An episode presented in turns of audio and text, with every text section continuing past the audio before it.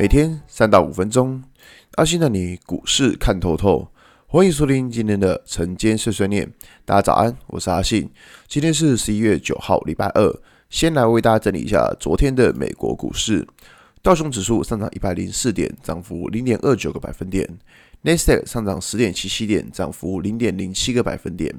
S M U Y 指数上涨零点四三点，涨幅零点零九个百分点。费城半导体指数上涨四十六点，涨幅一点二五个百分点。昨天，呃，美股四大指数比较强势的是在费城半导体指数啊。虽然说其他呃三个指数也都是上涨，但最强是费半。所以费半强的原因是在于说，MD 它涨了快要十个 percent。我的妈，MD 这么大只的股票，它涨了十点一四个 percent，然后包括 NVIDIA 也涨了三点五四个 percent，然后 Micron 美光也涨了二点二五个 percent，所以说昨天科技股是非常的强的。那我们在呃呃，如果以美股的这种情况来说的话，假如说这种科技股还能够持续的往上那我觉得说一样，就对于这个盘来说，还是就是看一个就是反弹的走势。所以，我们直接拉台股来讲好了，就以台股昨天的台股来说，可以很明显看到资金跑到传产股，那跑到传产股之后呢，你可以发现电子股就死一片。但昨天晚上的美呃，昨天晚上美股是电子股比较强，所以说今天就会来思考，就是说资金会不会再又一次的从船产跑回来电子这个情况，在今年上半年的时候又出现过类似的状况，就是电子船产没跑来跑去、跑来跑去的。那当然，以这种状况来说，其实在操作上。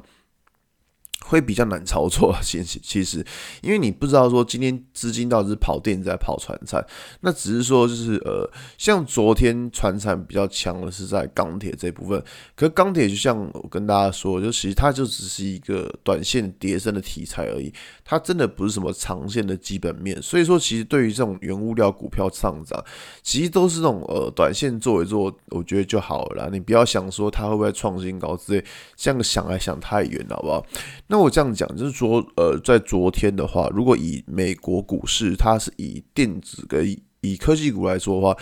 像 MD 比较强，所以今天的话也会同时去看一下像台积电啊，或是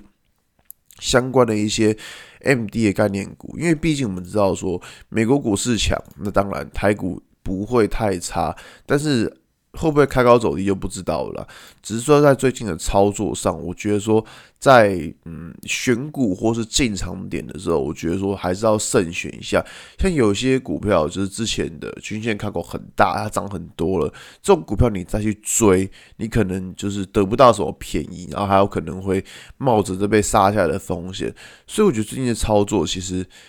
看起来好像很多机会，但是其实在操作上来说的话，我觉得。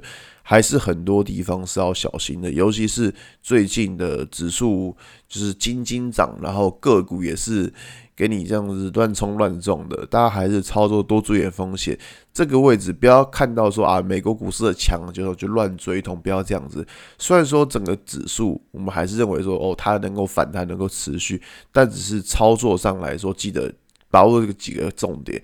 如果你看到均线靠太大，就不要乱追了。如果看到均线排列错的这种就算了。那你在进场的时候，先看一下盘中均价线，看一下预估量，然后去看一下今天有什么族群是比较强的。我觉得这个是在盘中进场一个比较重要的步骤，好吧？今天节目就到这边。如果你喜欢今天内容，记得按下追踪关注我。如果想知道更多更详尽的分析，在我的专案。给通勤族的标股报告书里面有更多股市洞察分享给大家哦。阿信晨间碎碎念，我们明天见，拜拜。